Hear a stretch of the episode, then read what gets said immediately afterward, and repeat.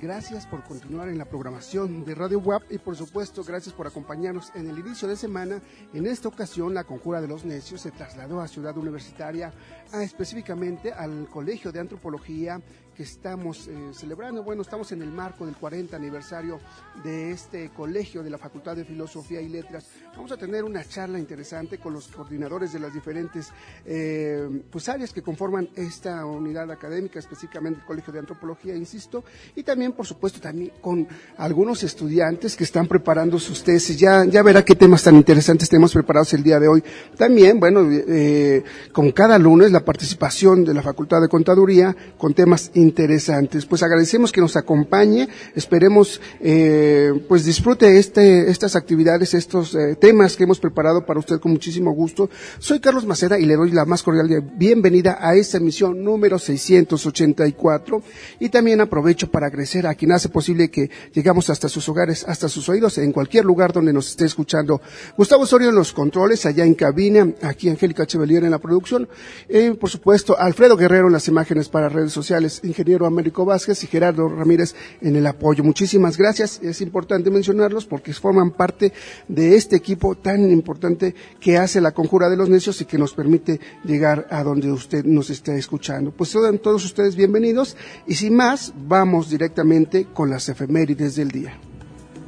Y no me importa nada, nada, que o que sueñes, que digas o que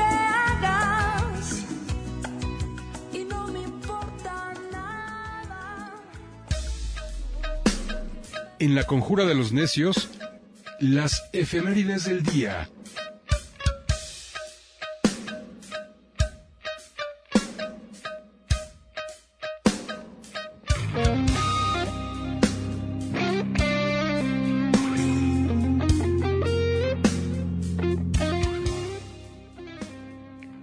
11 de noviembre de 1783, el virrey Matías de Galvez se dirige al alcalde mayor de Puebla, Gaspar de Potolá, con algunas disposiciones para aliviar en parte la estrechez que se encontraba, en que se encontraba en ese momento. El 11 de noviembre de 1900, el señor obispo de México consagra en la colegiata de Guadalupe para obispo de Yucatán al señor don Pablo, eh, doctor presbítero, perdón, don obispo eh, Martín Trisler, que, que fuera considerado para ser obispo de Yucatán, y él, recordemos que también fue secretario de la Mitra e hijo de este estado de Puebla, nació en San Andrés Chalchicomula. Y un día como hoy, pero de 1971, fue creado por decreto presidencial el Instituto Nacional de Óptica, de Astrofísica Óptica y Electrónica, mejor conocido como INAOE. Entonces les mandamos un gran abrazo a toda la comunidad del INAOE que justamente el viernes pasado estuvo, tuvo una ceremonia donde participaron eh, pues diferentes investigadores que, que han tenido eh, este instituto y que además también se les reconoció a trabajadores por, por muchos años, creo que 25 años de, de trabajo que estaban ahí presentes y también pues le mandamos un saludo al doctor eh, Edmundo Gutiérrez Domínguez, director actual de este, este instituto, el INAOE. Ana mí. Año 1493 nace el poeta italiano Bernardo Tasso, padre de Torcuato Tasso, el mayor bate italiano del Renacimiento tardío. Su obra intentó conciliar la tradición caballeresca iniciada por Ariosto con la poética de Aristóteles. Entre sus piezas destacan eh, Amadis de 1560. Él murió el 5 de septiembre de 1569. Año 1000 1911 comienza la vida del pintor chileno Roberto Mata, partícipe y renovador del surrealismo y personaje decisivo en el grupo de artistas del expresionismo abstracto de la década de 1940. Él murió el 23 de noviembre del año 2002. En 2007, el boceto del pintor español Pablo Picasso titulado Rostro Masculino, valuado en 650 mil dólares, es robado en el Estado de México. Es así, bueno, pues regresamos con Gustavo Osorio, que siempre tiene un comentario en torno a la selección musical con que iniciamos el programa. Regresamos contigo, Gustavo.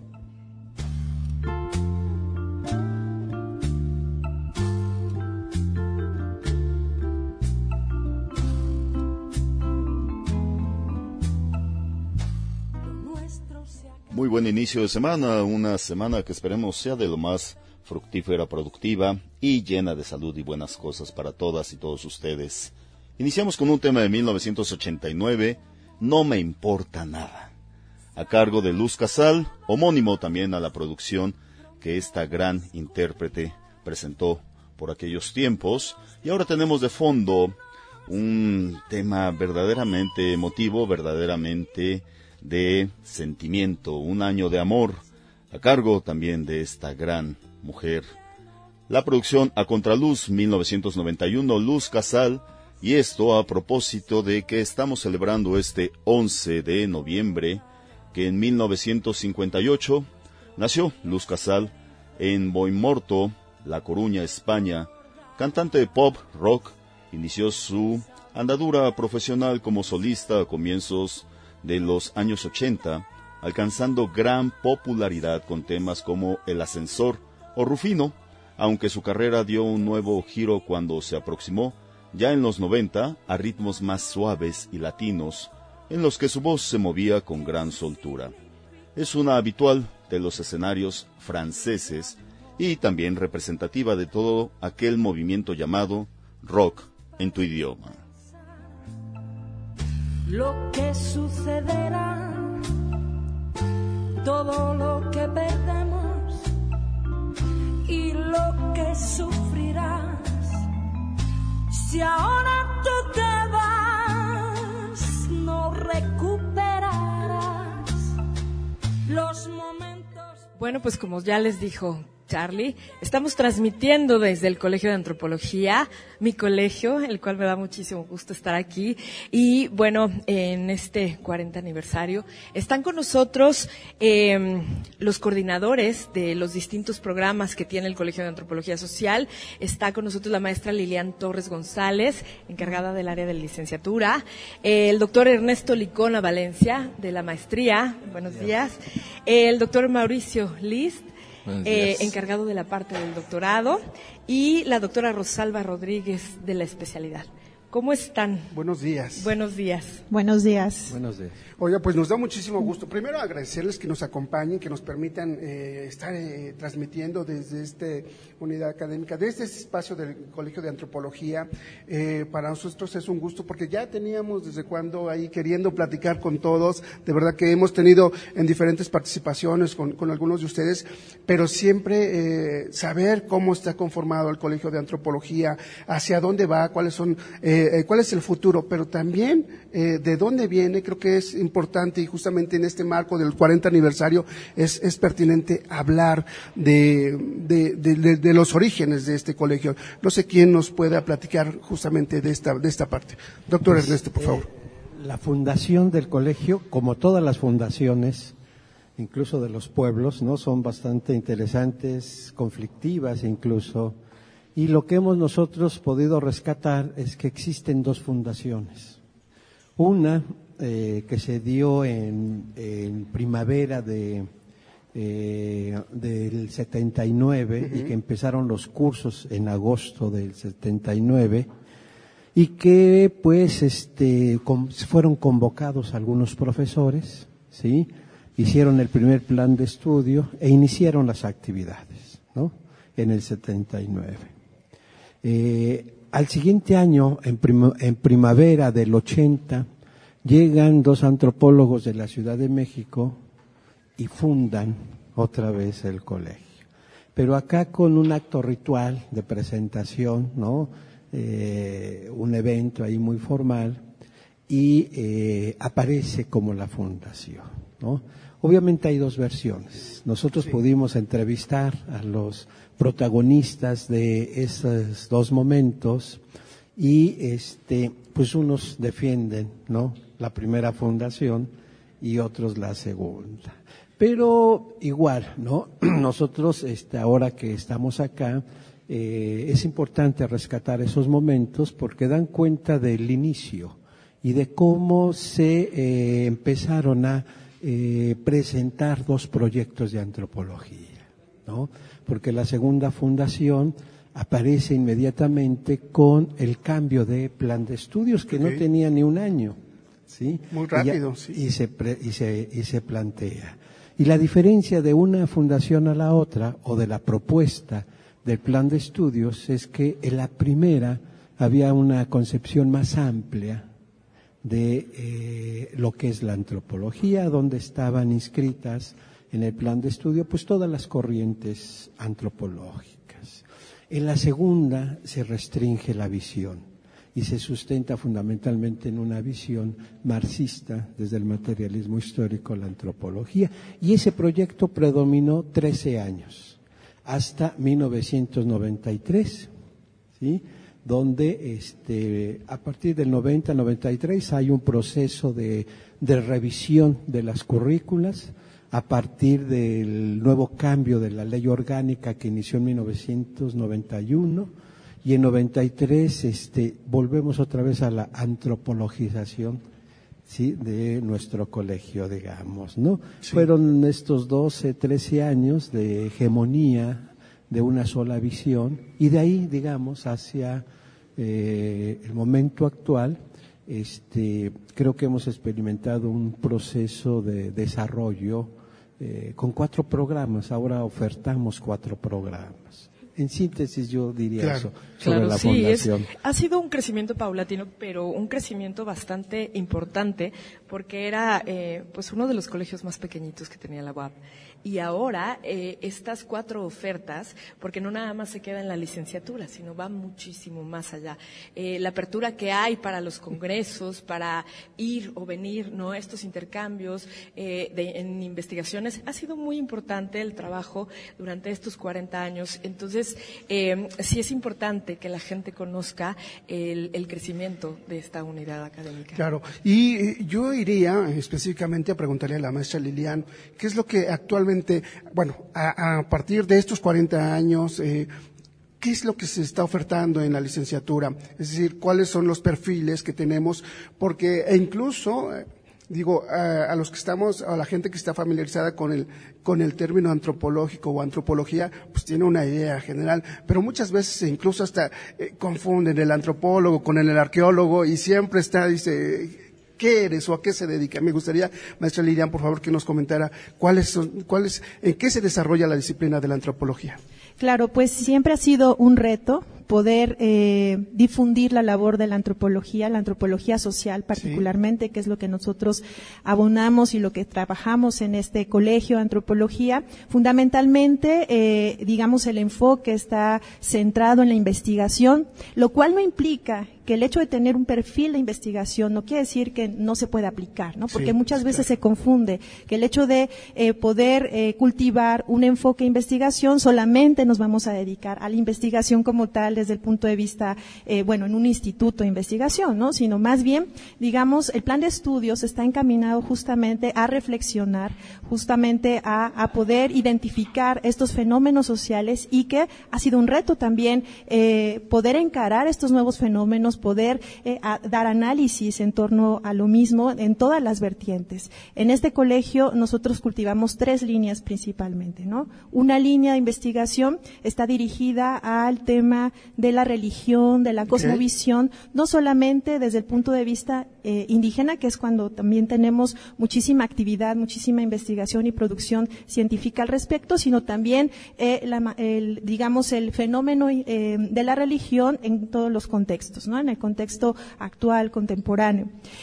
Otra línea que también se, se maneja y que trabajamos aquí está relacionado con los campesinos, con las nuevas ruralidades. No podemos entender a las nuevas ruralidades si no entendemos el contexto actual también y cómo han sido trastocadas y cómo estos contextos se han ido insertando a problemáticas. Entonces, es entrar a esta discusión, análisis, poder entender cuáles han sido estos procesos por el cual estos grupos en contextos rurales han sido transformados y se han, eh, digamos, incorporado y han sido, eh, digamos, eh, entretejidos con esta dinámica contemporánea. Entonces también entramos a esa, a esa discusión. Y otra tercera línea que, que también se trabaja muchísimo aquí en el colegio tiene que ver con las prácticas socioculturales. Si bien todo cae en las prácticas socioculturales, en esta línea en particular estamos nosotros trabajando con temas tales como el género, el cuerpo, la sexualidad, que también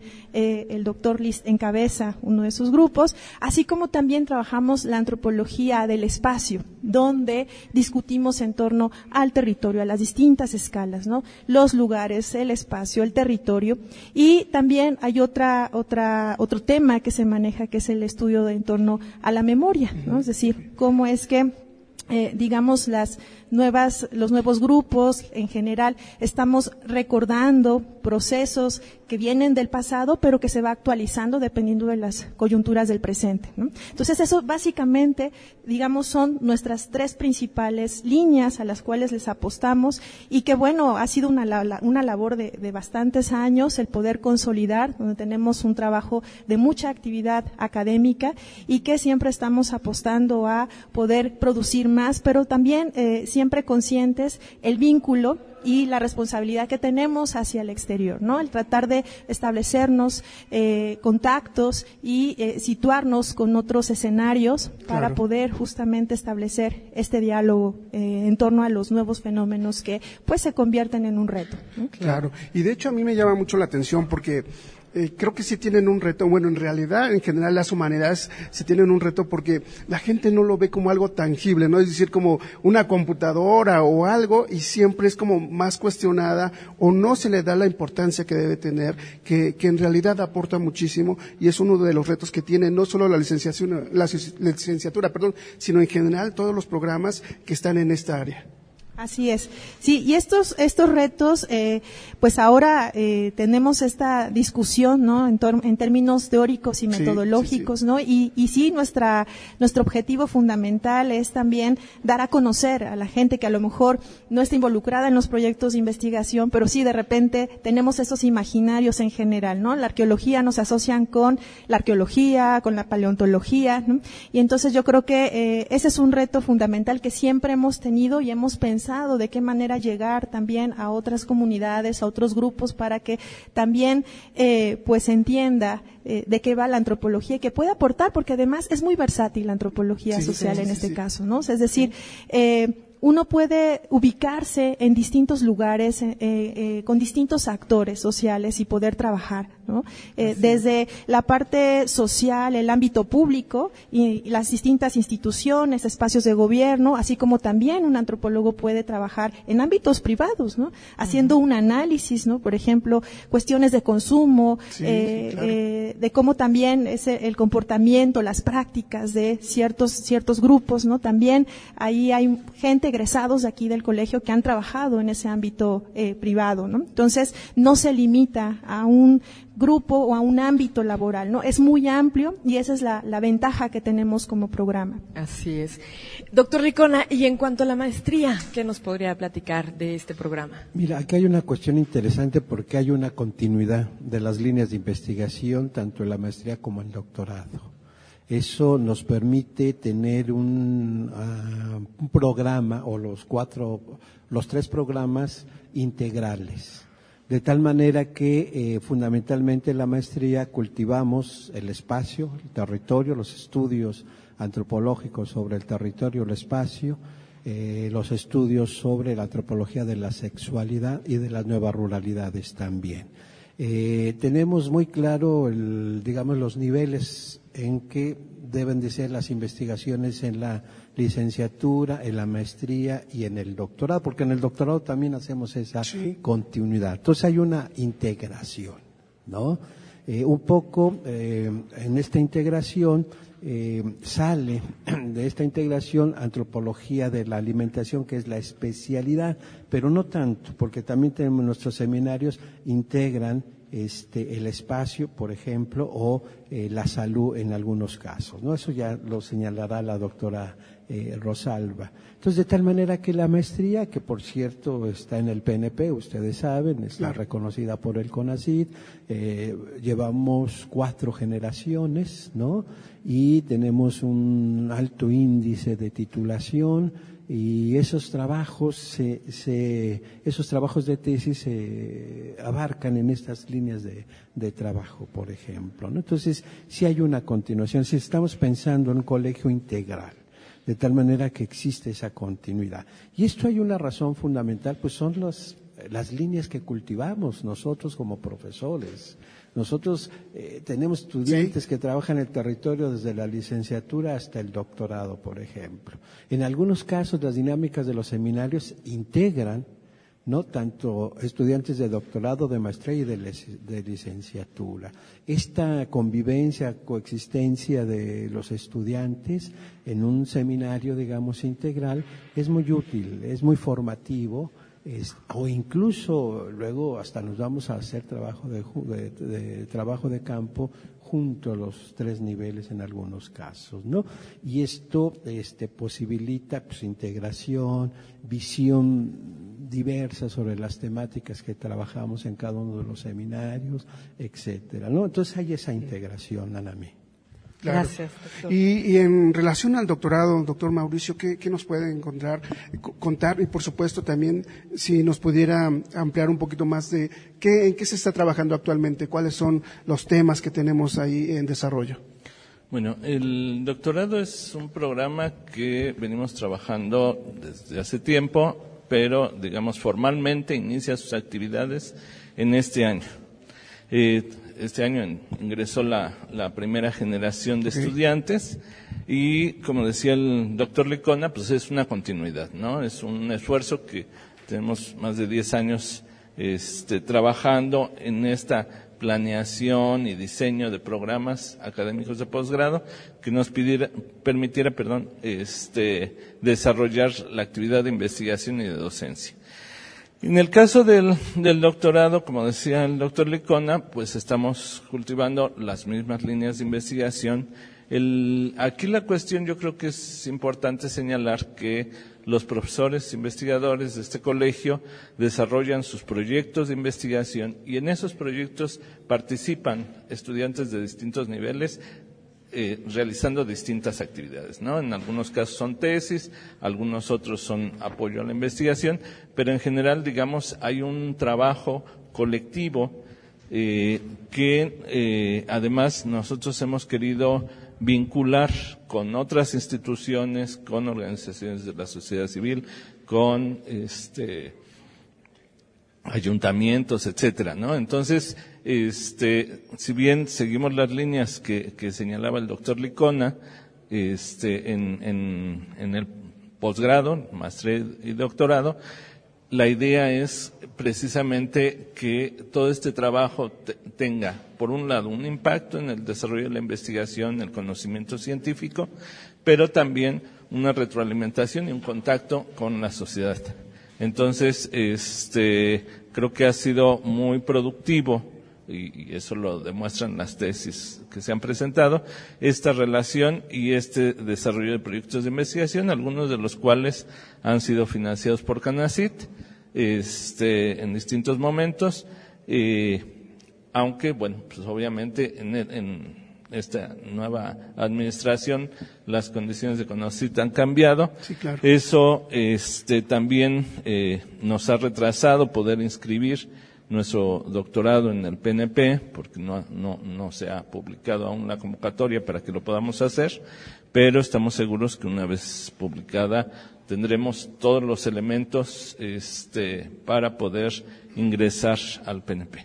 Perfecto. Excelente. Doctora Rosalba, en cuanto a la especialidad, ¿por qué antropología de la alimentación?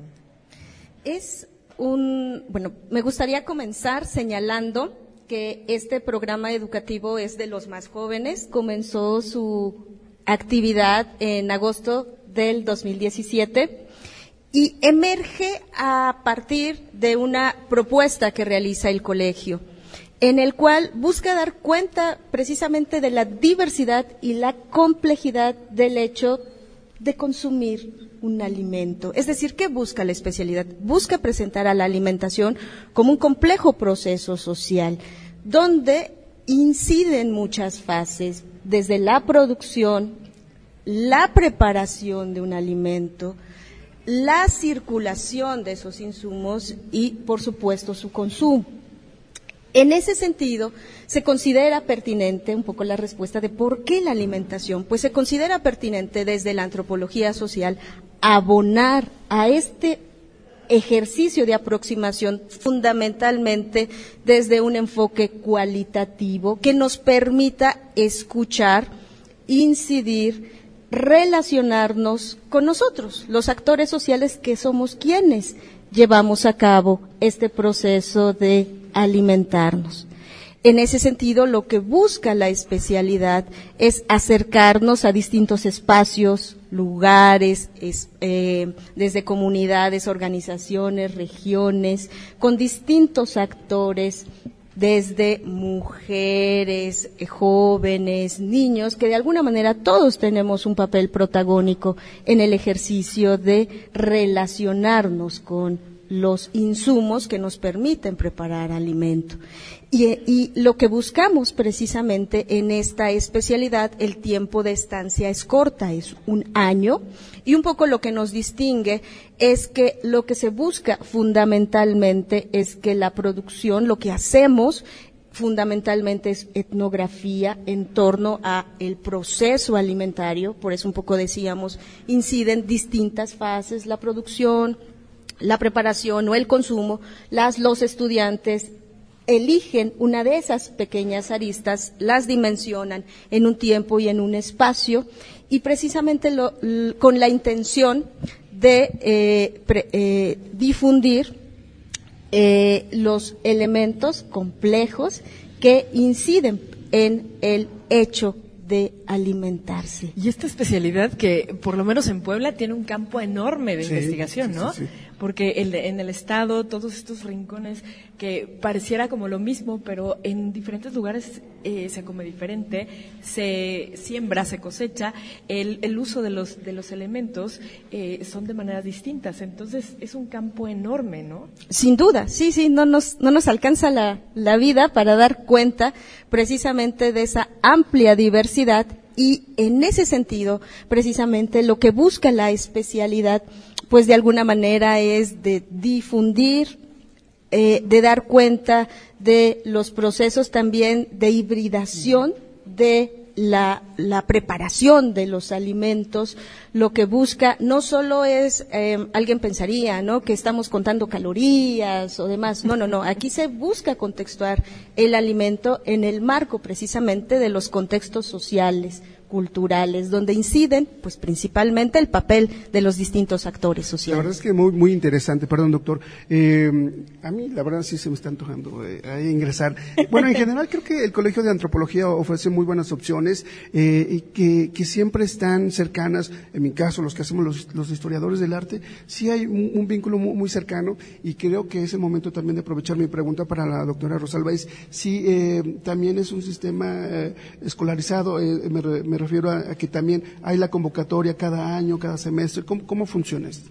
Eh, hay convocatoria anualmente, a diferencia, eh, bueno, junto con la licenciatura también, a diferencia de la maestría y el doctorado que tienen otros tiempos.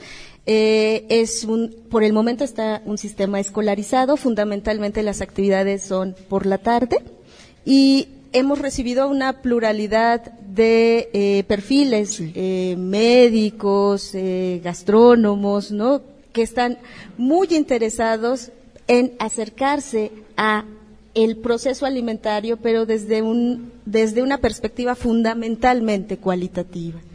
Doctor, iba, iba a comentar algo.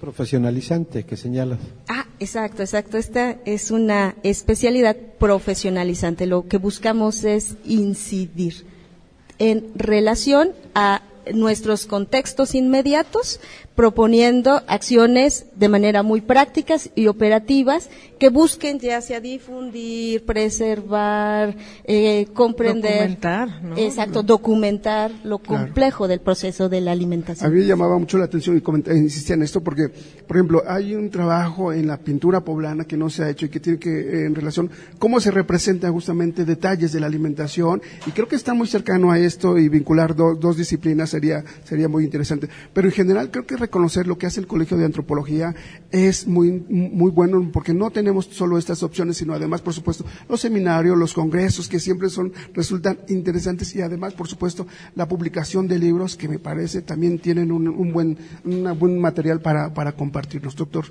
Pues, mira, ahí este, tenemos ocho congresos regulares, ya muy importantes, tres cuando menos de estos, a nivel nacional e internacional. Eh, esto nos ha posicionado ¿no? en el ámbito de la antropología nacional y latinoamericana.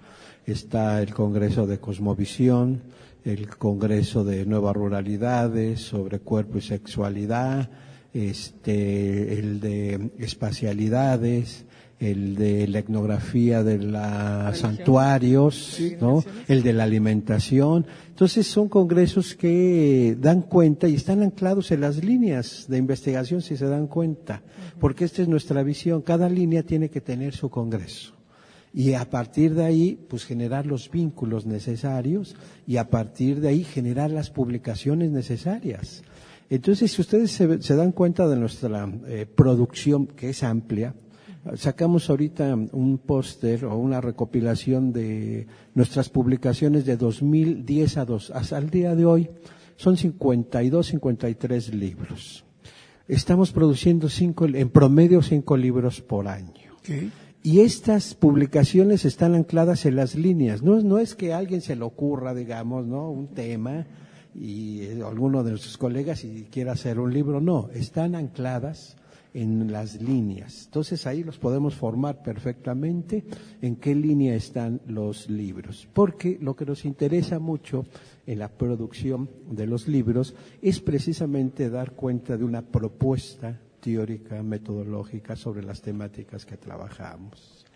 Y eso lo estamos constantemente desarrollando y discutiendo temas actuales. Por ejemplo, en la especialidad, como decía eh, la doctora Rosalba, es una especialidad nueva, necesitamos generar nuestra propuesta teórica metodológica que cómo nosotros proponemos estudiar este, la alimentación. Y ahí vamos, ya llevamos dos textos, Excelente. donde se puede observar precisamente por dónde va esa, ese modelo que queremos trabajar. Porque, como decía Sanami, hay mucha producción, es un tema de moda, digamos, ¿no? Sí, sí. Hay mucha producción en torno a la alimentación, hay otras instituciones y nosotros sí nos sumamos, pero diferenciadamente.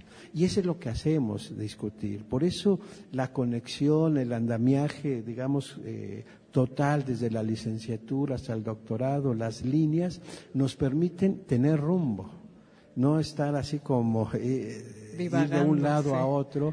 Y entonces nuestras publicaciones dan cuenta, sí, de manera evolutiva, cómo vamos avanzando en las discusiones de los temas. ¿no? Así es, y así y se pueden, así se y- pueden analizar nuestras publicaciones. Exacto. Y la verdad es que sí hay, hay materiales muy interesantes desde la licenciatura. Eh, la verdad, a mí me tocó ver proyectos muy, muy interesantes eh, que la antropología aporta a la cuestión so- social. Y pues la verdad, felicidades por estos 40 años. Eh, por el trabajo que, que hacen, porque hacen, ha- han hecho que el colegio crezca y salgan cada vez más estudiantes mejor preparados. Muchas felicidades. Muchísimas gracias, maestra, doctores. Gracias. Gracias. Estamos aquí en la conjura de los, de los necios. Más adelante vamos a platicar con alguno de los chicos que están realizando justamente tesis y de estos temas en particular. Vamos a un corte y regresamos. radiobuap.com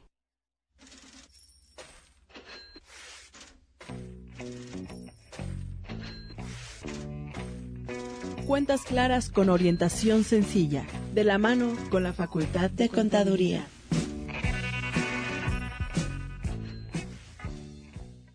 Pues seguimos transmitiendo desde el Colegio de Antropología Social de nuestra universidad en el marco de su 40 aniversario y nos da muchísimo gusto que hoy lunes, eh, que toca la Facultad de Contaduría Pública, esté con nosotros el maestro Nabor González y vamos a darle continuidad a ese tema eh, que tuvimos la semana pasada y que mucha gente eh, nos llamó, nos preguntó, eh, hizo muchos comentarios porque es, es un tema interesante. Maestro Nabor, ¿cómo está? Buen día. Buen día, maestro. Buen día, buen día a todos y al auditorio que tiene la amabilidad de escucharnos.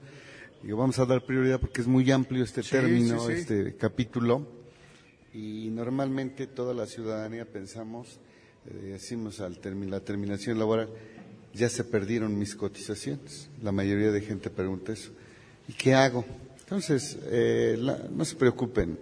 La misma ley del Seguro Social nos aclara y dice ahí en el artículo 150, 151, es muy clara, donde nos dice que si la relación laboral fue terminada y que no han transcurrido más de tres años, en el momento que nos reincorporemos a la relación laboral del régimen obligatorio, se nos reconocen todas las cotizaciones. Dice, pero si yo dejé de trabajar de tres a seis años, tampoco se preocupe. Nos reincorporamos a la relación laboral y con 26 semanas nos reconocen todas las cotizaciones. Si yo dejé de pasar más de seis años, que es el caso de muchísimas personas, simplemente que aunque me reconozcan 52 cotizaciones, se reconocen automáticamente todas. De ahí inicia entonces que al haber conocido que mis cotizaciones no se pierden, entonces, cuando se está la terminación laboral, vienen dos servicios, dos seguros que el mismo seguro nos está diciendo que no podemos continuar. Entonces dice, viene la continuación voluntaria. La semana pasada habíamos dicho que sí es importante que tengamos reconocidas 52 cotizaciones, pero hay que precisar cómo la misma ley nos aclara y dice que en los últimos cinco años entonces, cuidado. Si tenemos nosotros tres años y no hemos y no nos hemos incorporado a esta continuación voluntaria, nosotros podemos estar en ese artículo 150 y 151 y poder eh, tener los requisitos para poder ingresar. Es una presión muy importante. Sí, claro. También es importante, maestro Nabor, eh, tomar en cuenta eh, el tipo de contrato, ¿verdad? Hay que revisar eh, las letras chiquitas también. Sí, eh, es un convenio, es un convenio que debemos realizarlo. Eh, ¿Quién lo tramita? Pues lo tramita el interesado y se tramita ante las delegaciones correspondientes. Y entonces existen dos procedimientos. Uno es la continuación voluntaria se paga por mensualidades adelantadas y el seguro de familia se paga por anualidades. Entonces, es importante precisar este tipo de cosas. ¿Quiénes lo pueden hacer? Bueno, pues lo pueden hacer una persona que está aquí en México, como, como puede serlo también una persona que está en el extranjero, que le otorga carta poder a la persona que está en territorio nacional y el nuestro compatriota en Estados Unidos que llegara a México y tuviera alguna situación de enfermedad es importante porque se le puede dar ese tipo de servicios acá. Ahora, también es importante precisar que el servicio de continuación voluntaria o la cobertura de continuación voluntaria prevé que no inmediatamente nos va a dar las coberturas. Solamente nos va a dar prestaciones en especie. Recordemos eso.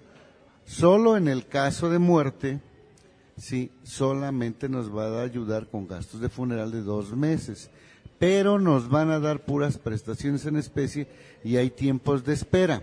Hay tiempos de seis meses, diez meses, doce meses y dos años. O sea, no es de que yo voy y me inscribo en este momento y yo tengo un problema y ya me van a atender porque van a ser mi hijo de aquí a ocho días. No, es importante hacer las precisiones que hay tiempos de espera para padecimientos. Y una de las cosas muy importantes que necesita conocer nuestro auditorio es que una de las cosas que no cubre la continuación voluntaria son accidentes sufridos por deportes que nosotros hacemos. entre tantas cosas, ¿no? Claro. Es eso. Claro. Oiga, doctor, y a mí me llama mucho la atención esta cuestión de eh, en nuestro país tenemos un pues un alto índice de enfermedades crónicas como diabetes y, y, otros temas parecidos. ¿Qué pasa en ese sentido? O sea, si se les atiende de forma completa, también si necesitan una intervención quirúrgica, ¿sí aplica este, esta parte? Sí aplica, pero existen tiempos de espera. Eh, es importante que conozcan dónde vienen los tiempos de espera y qué enfermedades va a cubrir.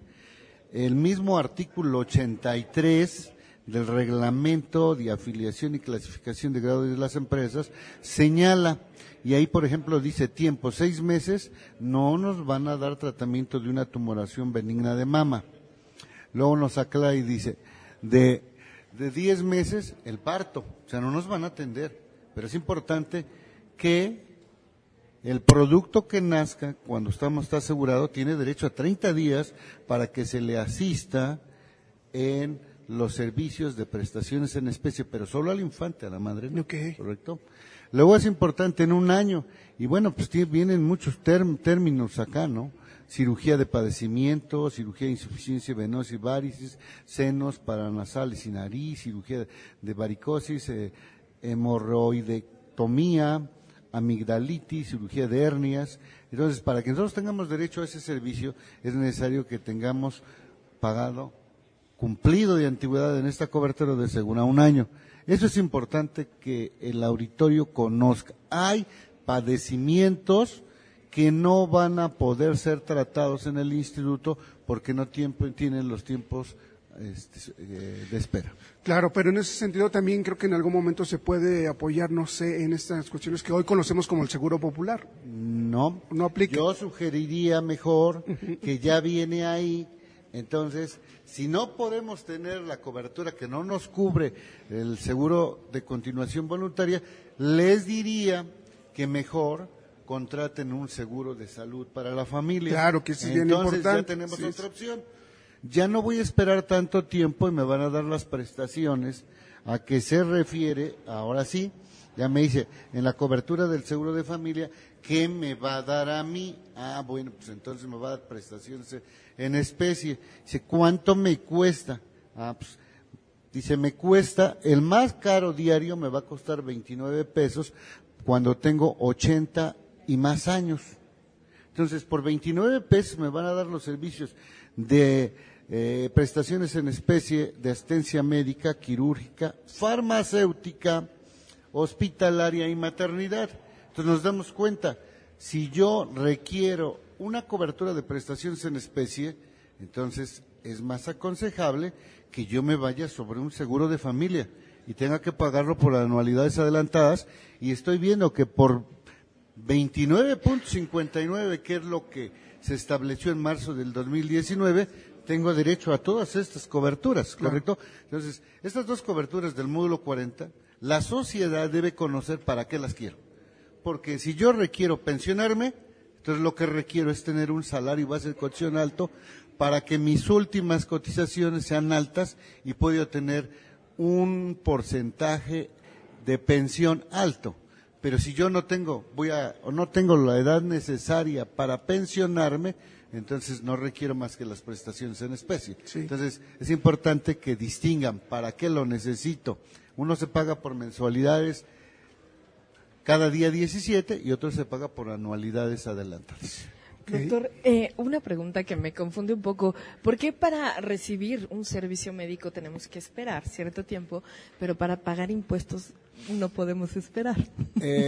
Eh, la pregunta que, que hace usted, esa es una pregunta que está consagrada en el artículo 31, fracción cuarta. Dice ahí que todos los mexicanos, todos, todos, el principio de generalidad, estamos obligados a contribuir para los gastos públicos. Y el impuesto es una parte de una contribución. Las contribuciones se dividen en cuatro grandes partes. Los impuestos, impuestos directos, impuestos indirectos. Los impuestos directos le directamente los paga, salen de mi patrimonio, el impuesto predial, el impuesto sobre la renta. Los impuestos indirectos los paga el consumidor. Tenemos ahí el IVA, los impuestos al impuesto especial sobre producción y servicio, si yo no quiero comer chocolates, no pago, no como un helado, no pago el 8%, ¿correcto? Y en la siguiente, que sería las aportaciones de seguridad social. Lo que nosotros estamos comentando en las dos coberturas de seguro es que pagamos aportaciones de seguridad social para estar en un régimen de continuación voluntaria en el régimen obligatorio y que bondadosamente estos dos, estos dos capítulos nos permiten tener servicios de salud a la asistencia médica, quirúrgica, farmacéutica, hospitalaria, porque así lo define nuestra propia constitución y la propia ley del IMSS, el derecho a la salud. Entonces, una cosa es pagar y otra cosa es contribuir. Y aquí estoy pagando por un servicio que me van a dar. Y otra cosa es que yo contribuya yo para los gastos públicos. Sí, la verdad es que eh, todo esto que nos comenta es muy interesante. Les recuerdo a nuestro eh, auditorio que estamos hablando del momento en que uno termina la relación laboral con una empresa y entonces siempre nos preocupa la cuestión de la salud, cómo vamos a seguir si no ya no estamos trabajando. Y, en este sentido es donde se dan todas estas posibilidades de, de seguir contribuyendo de forma voluntaria, ya sea contratando un seguro familiar o de esta cuestión que nos otorga la misma ley que no aplica para todos los conceptos. Y yo me, le preguntaría ahora, maestro, ¿qué pasa con este fondo para el retiro en esta situación? ¿Aplica, no aplica, queda pendiente? Claro que sí, por supuesto. Eh, dice ahí que en las cinco coberturas del artículo 13 se dividen en cinco fracciones. Por eso es tan importante el análisis y es muy poquito tiempo el que tenemos. el análisis dice, primero, para las industrias familiares, las industrias familiares tienen un tratamiento muy especial en la Ley Federal del Trabajo y para el sistema de admisión tributaria. Aplica ahí y dice las industrias familiares y los independientes, como quienes, los profesionistas, los artesanos, los comerciantes. O sea, ellos no son sujetos de aseguramiento que pero puedan tener esa posibilidad de asegurarse y tener este tipo de coberturas. ¿Correcto? Entonces dice, te voy a dar prestaciones en especie. Entonces lo que trata de hacer este tipo de seguridad, de capítulo, es que toda la sociedad mexicana tuviera tener derecho a la salud. Solamente, y vuelvo a insistir, prestaciones en especie. ¿Qué sucede? Que falta precisar la terminación laboral, por qué se da. Y cuando se da la terminación laboral, nos preocupamos más por lo que puede venir por los compromisos adquiridos de no haber ejercido un presupuesto correctamente de nuestro ingreso familiar. Sí, sí, Entonces viene y cómo hago frente a compromisos que no tengo. Y ahora resulta que ya no puedo pagar la seguridad social porque no necesito curarme o necesito curar a mi familia.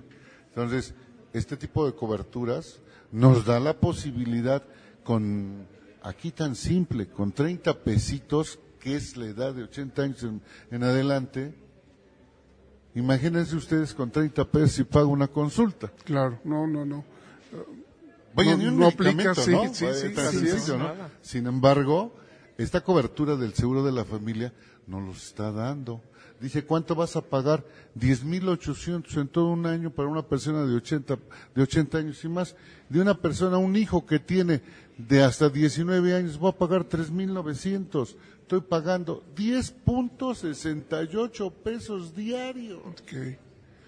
Oiga, doctor, ¿y dónde la gente, dónde puede encontrar estos datos? Hoy lo estamos platicando y ya nos, nos ha comentado algo, pero la gente de repente quiere leer más eh, precisos. ¿Dónde encuentra esta información que le puede hacer encuentra, La va a encontrar en el capítulo de continuación voluntaria y seguro de la familia en la ley del Instituto Mexicano del Seguro Social y en el reglamento de afiliación y clasificación y grado de riesgo de las empresas. Esta es la información. Y si tienen mayor dudas, abundamiento, con todo gusto, estamos en la mejor disposición en la Facultad de Contaduría o me contactan como síndico y con todo gusto estamos en la posibilidad de poderles ampliar la información y hacerles guiarlos para la, la tramitología de este tipo de coberturas de seguro. Muchas gracias, eh, maestro Nabor, porque sí es, sí es un, un, tema que le interesa a mucha gente, sobre todo eh, pues los que ya se, se retiran y que muchas veces no tienen claro cómo, cómo es este, este eh, trámite, entonces sí es importante acercarse a la Facultad de Contaduría Pública. Ahí los vamos a esperar cuantas veces gusten, vuelvo a insistir, estamos como síndicos y estamos en la mejor posibilidad de ayudarlos para que puedan tener una cobertura de seguridad social o un buen, una muy buena pensión, programarles cómo se puede hacer una pensión, una pensión financiera. Excelente. Pues la verdad es que siempre es un gusto platicar con los profesores de la Facultad de Contaduría. Siempre nos auxilian en estos temas tan difíciles para los que no estamos en el mundo de los números, pero pues siempre, siempre agradecidos. Muchísimas gracias, maestro. Y siempre terminamos esta sección. Cuentas claras, amistades largas. Muchísimas gracias. Vamos a un corte. A un corte y continuamos transmitiendo desde el Colegio de Antropología Social.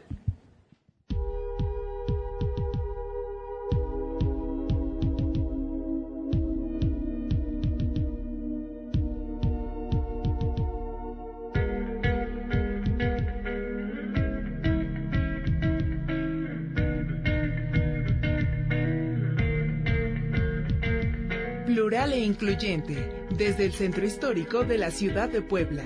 XHWAP 96.9 FM, 10.000 watts de potencia.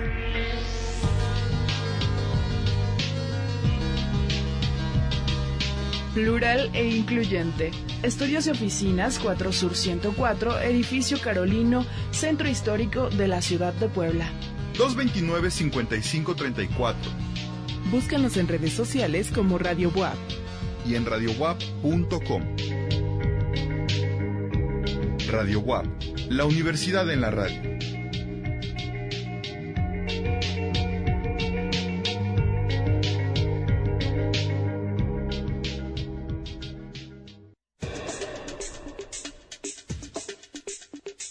Revista Elementos. Ciencia y cultura.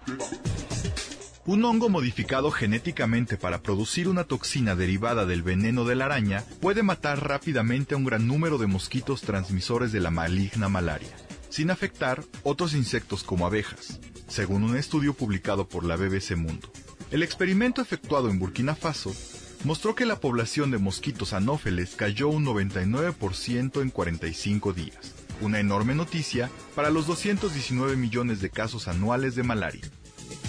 Revista Elementos. Visítanos en www.elementos.wap.mx.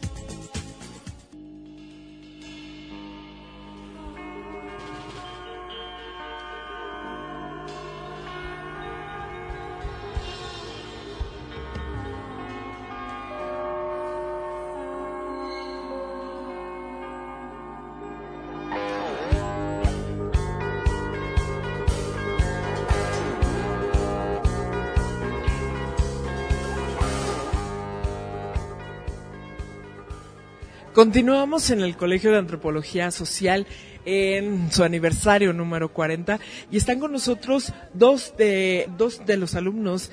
Está Óscar Alejandro González de la generación 2017 él está en el seminario Nuevas Ruralidades y Procesos Territoriales. Y Luis Mario Franco Rojas de la generación 2015 del seminario Religión.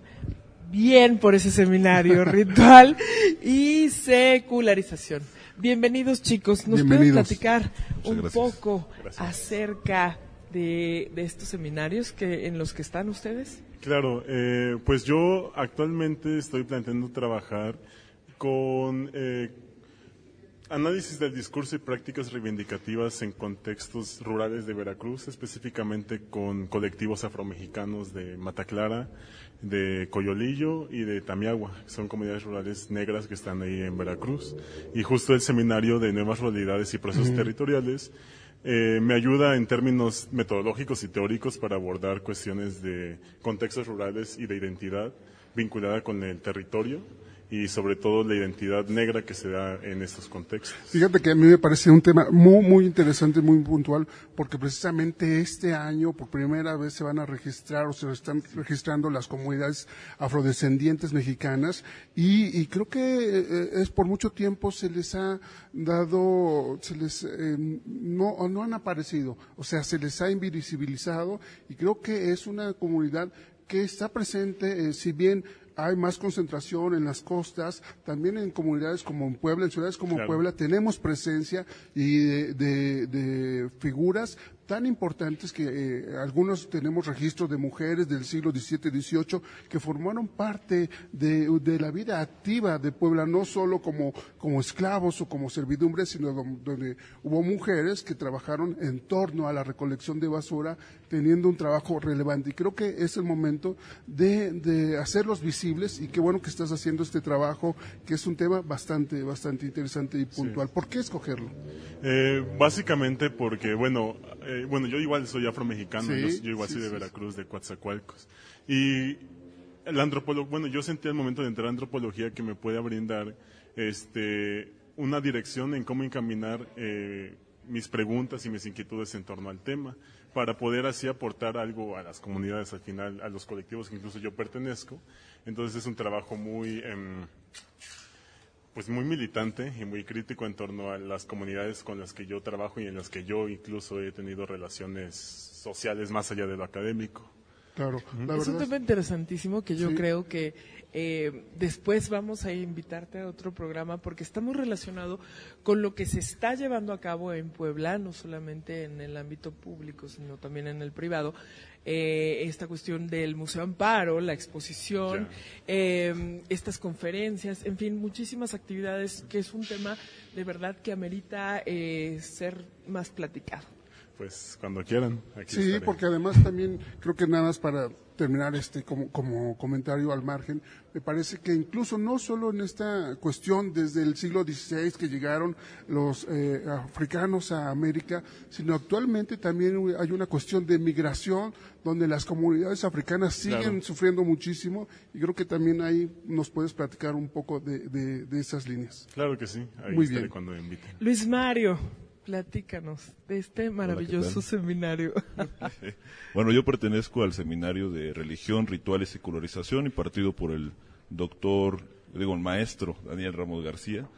Y mi tema de tesis son las hierofanías nahuas contemporáneas, reorientaciones intencionales de conciencia en el cambio y continuidad sociocultural serrano.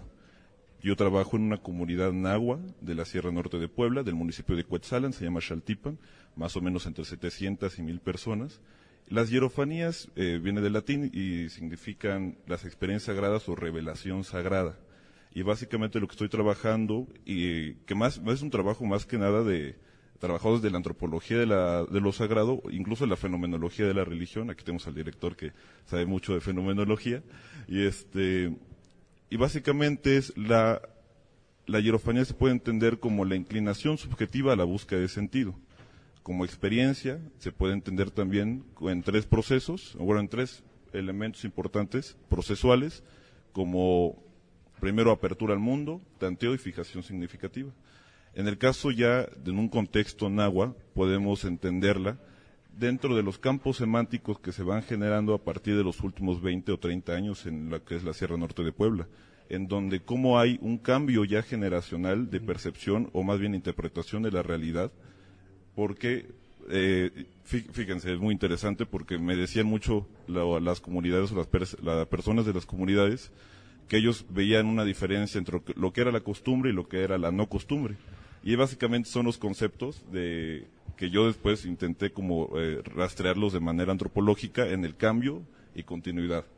Continuidad sociocultural como campo semántico de acción específico de sistemas políticos nahuas, sistemas religiosos nahuas, todos los que son como los núcleos duros relacionados a la cosmovisión, por ejemplo, y otros que están vinculados a los cambios, ¿no? Que son las mineras transnacionales que entraron, ¿no? El, lo de Pueblo Mágico de Cuetzalan, todo esto la potencialización del turismo, el campo diverso religioso que ya hay, o sea, ONGs, toda una diversidad de, de rupturas que ha habido en las continuidades socioculturales en los últimos 30 años han cambiado la forma en la que se accede a la realidad y por lo tanto el fenómeno, la manifestación de lo sagrado. Y eh, parece, parece fácil, pero eh, hablar de religión implica eh, hablar de muchas cosas porque se relaciona con toda la estructura social. Es, es un campo muy amplio de estudio y que no, no se limita solamente a prácticas rituales o, no, va muchísimo más allá. Entonces, es un tema, la verdad, en lo personal apasionante y pues felicidades y ojalá podamos en algún momento ver publicado este esta investigación porque bien lo vale. Claro, que sí, gracias. a mí me, me, llama mucho la atención este trabajo porque si bien eh, debemos entender la religión como parte de, un grupo, como parte de la sociedad. También la sociedad es dinámica y por lo tanto siempre va a haber elementos que se van a modificar o actualizar y en ese sentido va a haber también muchas cuestiones eh, externas que influyen en este. Pero también la visión desde, en tu caso, como agente externo de la población, es, va a ser muy particular porque eh, es una percepción que traes a través de la academia, ¿no? Ah, y, que también este diálogo con la gente que lo vive cotidianamente es, nutrir una información que se va a ver reflejada en este trabajo de investigación que me parece que es como muy, muy, muy puntual y también ya esperemos que nos platiques más ampliamente de este tema. Sí, se lo agradezco mucho. Esperemos que en una próxima ocasión podamos hablar sobre la religión en esos amplios temas. Por favor. Y también, Ana, platícanos quién más nos acompaña. Bueno, pues está con nosotros aquí en el colegio el, el director de la Facultad de Filosofía y Letras, el doctor Ángel Solocostli. Muchísimas gracias por estar con nosotros bienvenido a la conjura y bienvenido al Colegio de Antropología Social. Buenos días. Buenos días, doctor. Buenos días gracias por la invitación. Doctor, ¿qué nos puede platicar acerca de estos 40 años en el que el Colegio de Antropología ha crecido tanto? Bueno, la Facultad de Filosofía y Letras eh, tiene ya una historia de 54 años y eh, eh, a lo largo de esos años, de esas décadas, pues se han ido incorporando y conformando nuevos programas. Uno de ellos es precisamente antropología, que efectivamente inició sus trabajos hace 40 años eh, como un colegio, un colegio de licenciatura y eh, poco a poco se ha ido consolidando y ampliando sus perspectivas. Eh, como ustedes saben, ya en el área de antropología se cuenta con cuatro programas, la licenciatura, también la especialidad en antropología de la alimentación, la maestría en antropología social y recientemente el doctorado en antropología social. Se trata de un colegio que bueno, ha ido creciendo y ese crecimiento es fruto del compromiso y de la responsabilidad de todos sus participantes, tanto docentes, estudiantes, trabajadores que han eh, consolidado ese, ese programa o esos programas y los han hecho crecer. A mí me parece que, es, eh, es muy importante señalar eso y el lugar que ocupa o que ocupan todos estos programas de antropología en la Facultad de Filosofía. Como ustedes saben, la Facultad de Filosofía es una de las facultades que cuenta con altos indicadores eh, en diversos eh, términos. Eh, por mencionar el número de, de posgrados, por ejemplo, en el PNPC de CONACIT, contamos con ocho programas registrados en el PNPC de CONACIT. De los diez en total que tenemos. Todas nuestras licenciaturas están acreditadas o reacreditadas. El caso del Colegio de Antropología logró su eh, reacreditación hace poco por eh, Accesiso. Eh, la maestría en Antropología Social está en el PNPC de CONACIT. Los, el doctorado y la especialidad son programas de reciente creación, están consolidándose precisamente para solicitar su ingreso al PNPC de CONACIT. Eh, y claro, estas eh, evaluaciones, tanto la acreditación de la licenciatura como de los posgrados, eh, se llevan a cabo a partir de otros indicadores, ¿no? como son pues todos los altos niveles con los que cuenta su planta docente. ¿no? Por ejemplo, miembros del Sistema Nacional de Investigadores, por mencionar un caso de 11 tiempos completos que se cuentan en antropología, nueve de ellos están en el Sistema Nacional de Investigadores, se cuenta con un cuerpo académico consolidado, eh, muchos eh, de esos docentes eh, son miembros del padrón de investigadores, cuentan con perfil PRODEP, etcétera. ¿no? Tenemos altos indicadores que consolidan no solo a la Facultad de Filosofía, sino en general a nuestra universidad. Por mencionar el número de miembros del SNI, si tenemos poco más de 600 toda la universidad, de esos 54 son de la Facultad de Filosofía y Letras y de esos nueve son de antropología. Entonces, eh, yo creo que es, es un colegio que, como señalaba, ha ido creciendo y se es, eh, cuenta con suficientes bases para mantener esa calidad y ese, ese trabajo precisamente a favor de los estudiantes. ¿no? Finalmente, eh, la creación de los posgrados surge a partir de esa necesidad y de esa solicitud de los propios estudiantes, ¿no? ¿Qué posibilidades tenían al eh, concluir la licenciatura de continuar sus estudios en posgrado? Sí, y doctor, hace rato preguntábamos justamente, si bien nos estamos dando cuenta con esto, estos eh, comentarios que hace, que el Colegio de Antropología ha crecido y ha tenido las necesidades de la comunidad que, que solicita eh, pues seguir en sus estudios de, de posgrado, la sociedad en general, cómo, cómo interpreta, cómo hacerles eh, ver eh, la importancia de, un colegio de antropología en este caso. Bueno, yo creo que hay muchísimas líneas de investigación, hay algunas, digamos, eh, institucionales, ¿no? Líneas de investigación que se nos pide para los diversos programas, tienen que estar, digamos, consolidadas, pero a partir de ahí también hay múltiples vías de investigación que, se abren y que pueden ser, trabajadas y que impactan a nivel social. Yo creo que de manera especial en Puebla es fundamental la existencia de los estudios en el ámbito de antropología. Eh, hay muchísimas líneas, muchísimas corrientes, muchísimas tradiciones que pueden ser eh, estudiadas y eh, en donde eh, se deja ver la importancia de una visión académica, ¿no? Es decir, desde una perspectiva metódica, desde un trabajo sistemático, en qué medida se eh, puede mm, impactar y llevar a cabo la investigación en diversas regiones, en diversas comunidades, ¿no? De manera especial para los antropólogos, como ustedes saben, el trabajo de campo es determinante, ¿no? Quizás ya hablaron de, ello los colegas y ha sido algo que eh, pues hemos eh, mantenido, que hemos eh, impulsado en la medida de las posibilidades, a pesar de los recortes y todo lo que hemos vivido.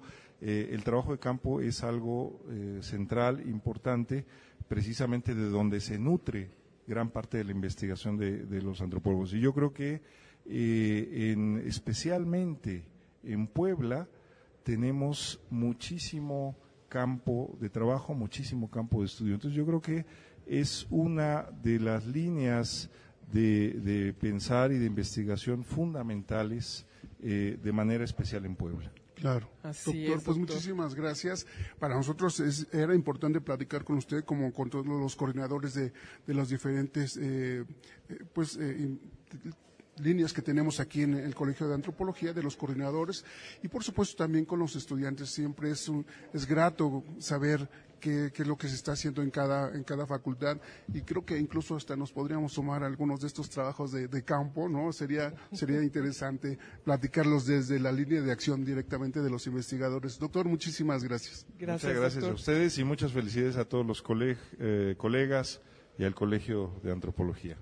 También está con nosotros Daniel Sánchez Aguilares de la generación 2014. Él eh, pertenece al seminario Nuevas Ruralidades. ¿Cómo estás? Bienvenido. Eh, bien, muchas gracias. Este, pues sí, de hecho, eh, estamos ya en la recta final, trabajando directamente en lo que es la tesis de, de la investigación ya para entregarla. Y el tema que estamos desarrollando se engloba dentro de un equipo de investigación que desde hace ya cinco años está realizando este trabajos en la región de Cholula, ¿no? Eh, liderado por la doctora Alejandra Gámez. En este marco, eh, la tesis eh, versa sobre la forma en la que la memoria es construida desde eh, los habitantes de los barrios de, Cholula, específicamente en el barrio de San Miguel Tianguisnagua, que es el, barrio que se encuentra entre lo que es el Santuario de Remedios y el Zócalo, ¿no? Esta parte eh, que está llena de comercios y de vida, digamos, este, más orientada hacia el turismo, pero es interesante este trabajo porque primero se aborda desde una noción local, que es esta este, autodenominación de los llamados hijos de barrio, que ya en el proceso de investigación pues vamos descubriendo que esta noción viene desde épocas prehispánicas, hablando de los más iguales, que eran los que componían los calpulis en ese entonces, y cómo a través de, de los sucesos históricos que se van dando, se van transformando y adaptando para llegar a lo que hoy es este, el hijo de barrio, que son quienes precisamente mantienen esta, este tejido en cuanto a las relaciones sociales, culturales y religiosas, que pues bueno, este, le dan el valor de ciudad sagrada a Cholula, ¿no? Claro, un, un tema muy, muy interesante porque eh, justamente tiene que ver con, con, estas cuestiones de identidad, con, con, estas cuestiones de cómo se van formando, pero también no solo la identidad de, de yo soy parte de, sino yo tengo un compromiso, yo sirvo a este lugar donde nací y donde mi familia ha estado por mucho tiempo. Y creo que, también es un aspecto que debemos eh, tener muy en cuenta porque hoy incluso cuando se trazan nuevas calles o se trazan nuevas, eh, nuevas ciudades, se rompen estas, estas cuestiones de barrio donde se eh, tienen unas tradiciones de ritualidad muy importante, ¿no? Y a veces desde un escritorio no se percibe estas cosas o no se trabajan o se desconocen.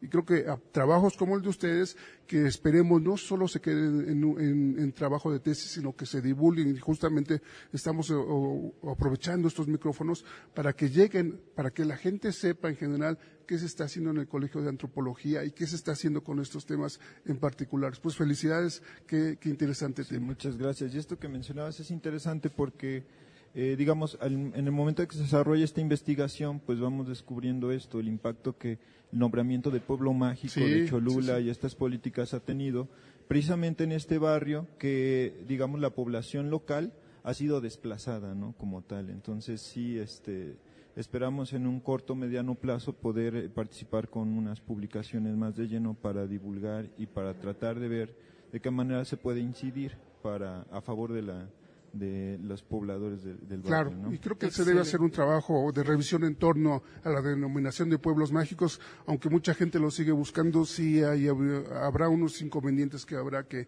tocar puntualmente. Muchísimas gracias. Felicidades, Daniel. Bueno, y también está con nosotros Ivonne Macías Servín, ella también del seminario Religión, Cosmovisión e Identidades. ¿Cómo estás, Ivonne? Bienvenida. Hola, muchas gracias. Eh, pues sí, soy del seminario de Religión, Cosmovisión e Identidades. Mi tema de investigación versa sobre la temática del ritual de matrimonio en una comunidad nahua, eh, se llama San Miguel Canoa. Eh, realmente está muy cerca de, de aquí de la ciudad de Puebla pero pues lo que yo busco precisamente problematizar es esta relación que tiene San Miguel Canoa con la ciudad de Puebla y cómo esto ha modificado muchos elementos eh, del ritual de matrimonio. Eh, me parece que, eh, bueno, estoy entendiendo el ritual de matrimonio como a manera de sistema, ¿no? Entonces el ritual tiene como muchos elementos, o más bien sí hay muchos elementos de él que están presentes en la comunidad y que al mismo tiempo rigen como ciertas eh, celebraciones, bueno, varios elementos ¿no? de, la, de la comunidad. Y pues precisamente este seminario eh, me ayuda a entender el ritual. ¿no? En antropología ya llevamos como mucho, desde, desde mucho se, ha trabajado este tema, pero me parece que actualmente todavía tenemos que hablar de un ritual de matrimonio porque, como bien lo decía, ¿no? O sea, somos sociedades dinámicas, estamos en constante cambio y me parece que todavía hay mucho que escribir de esto, ¿no?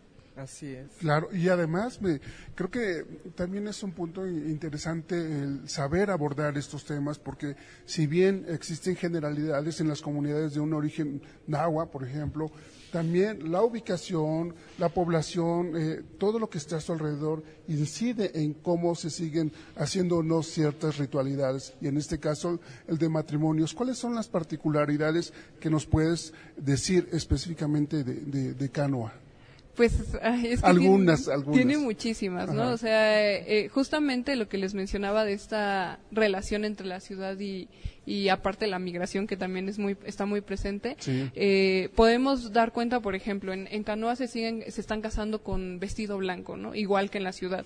Sin embargo, eh, utilizan un símbolo clave eje que le llaman Xochitelpoch, que eh, al momento de realizar el ritual está presente, o sea, desde que se casan, bueno, desde la creación del Xochitelpoch, que es como es una flor, ellos le llaman que es una flor, es un eh, ay no sé cómo describirlo, es un elemento circular, Sí. o sea, se crea con varillas, con papel china y este es a manera de bastón y tiene una flor y este y ese se, se- se- desde su creación, desde que se casan, desde la fiesta, en todo en todo ese momento está presente, ¿no? Y que nos habla al final de un origen náhuatl, ¿no? De una identidad propia, de un elemento propio de la comunidad, pero que al mismo tiempo pues están eh, adaptando como el vestido blanco, el traje, ¿no? Elementos que no son propios de la comunidad, ¿no? Generando un, un, un proceso ritual único, ¿no? Combinando Claro. esos dos elementos. Y, y creo que también eh, para la gente que nos esté escuchando es importante saber que estos elementos van variando en cada comunidad. Recordemos, por ejemplo, que en algunos,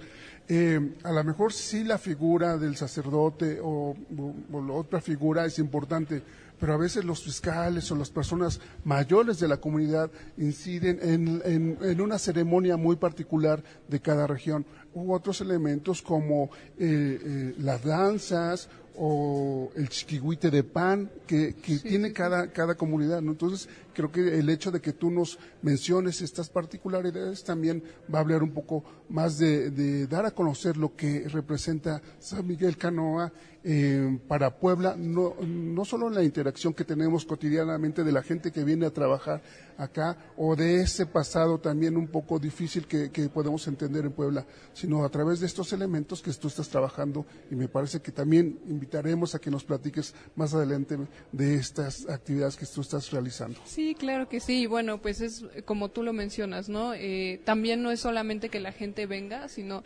nosotros también estamos Sí. en constante relación, subimos y, y que aparte me parece como súper super padre eh, poder, como tú dices, no solamente hablar como de lo que de lo que tanto se habla de canoa, ¿no? Es darle otra otra perspectiva eh, a lo que hay, ¿no? A lo que se convive y a lo que pues pueden aportarnos también ellos a nosotros. Claro, dar a conocer otras cosas.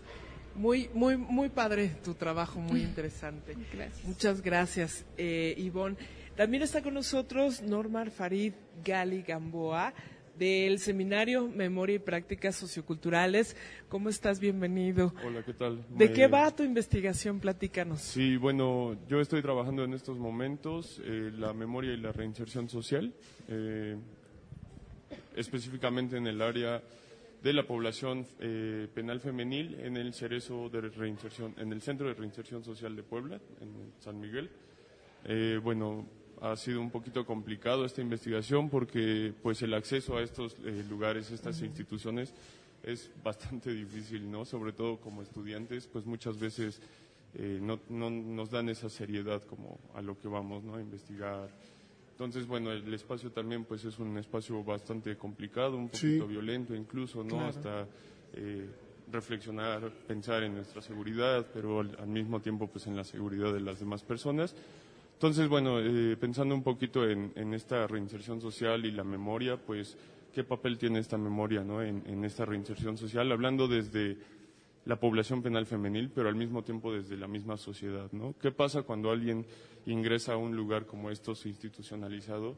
Pues eh, yo considero que la memoria se institucionaliza de, la misma forma, ¿no? Entonces, estas personas que ingresan pues tienen un proceso violento, un proceso en donde prácticamente se desestructuran, ¿no? Se cambian sus formas de ver de recordar, de pensar, de actuar, de accionar, ¿no?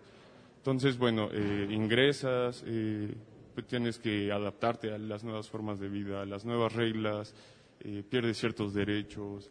Entonces esto como que te reestructura y al final un- eh, imposibilita o dificulta esta reinserción social, ¿no? Al mismo tiempo, por parte de la sociedad, pues existe un estigma social hasta- hacia estas personas que están en este espacio y, y, pues comparten este tiempo penitenciario, ¿no? Por decirlo. Entonces, bueno, eh, es un proceso que sí ha sido un poquito complicado, ya, ya obtuve el acceso, entonces ya estamos eh, empezando a trabajar con esta población penal femenil. Eh, son 369 mujeres privadas de la libertad aproximadamente. Y bueno, estamos comenzando desde lo básico, que son talleres, como para empezar a familiarizarnos y que nos reconozcan. Estamos ahorita, el viernes pasado fuimos a un cineclub y bueno, hemos ido insertándonos poco a poco, pero me ha llevado a reflexionar a mí qué tan difícil es como antropólogo acercarse a pues distintos ámbitos, sobre todo gubernamentales, ¿no? Claro.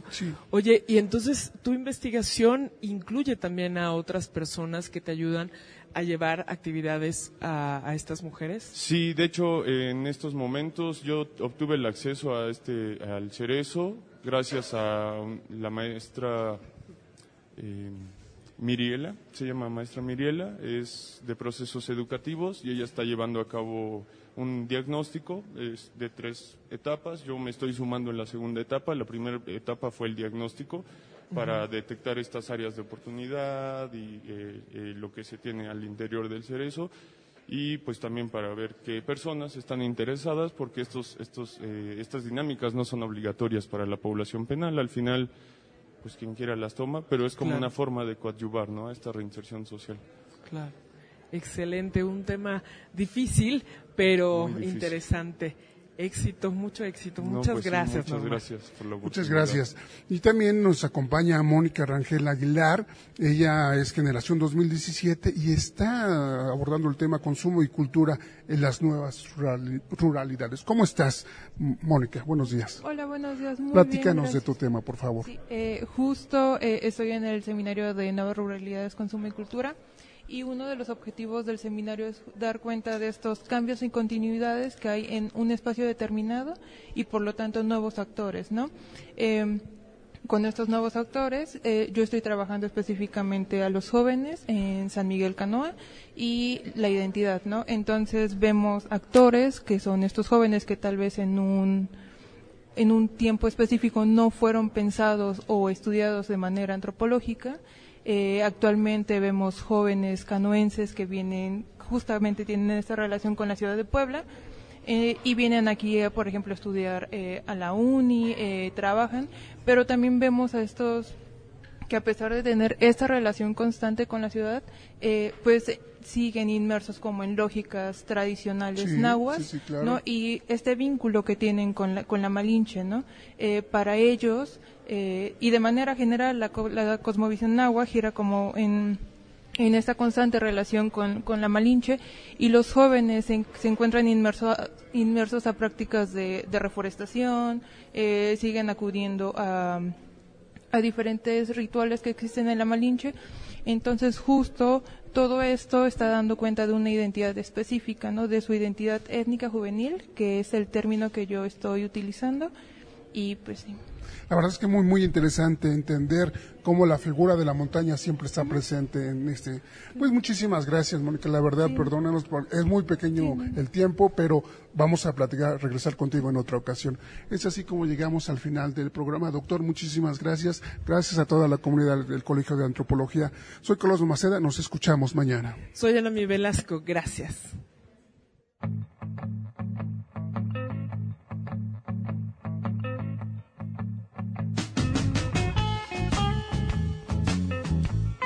La conjura de los necios. La miscelánea cultural de Radio WAP. La conjura de los necios.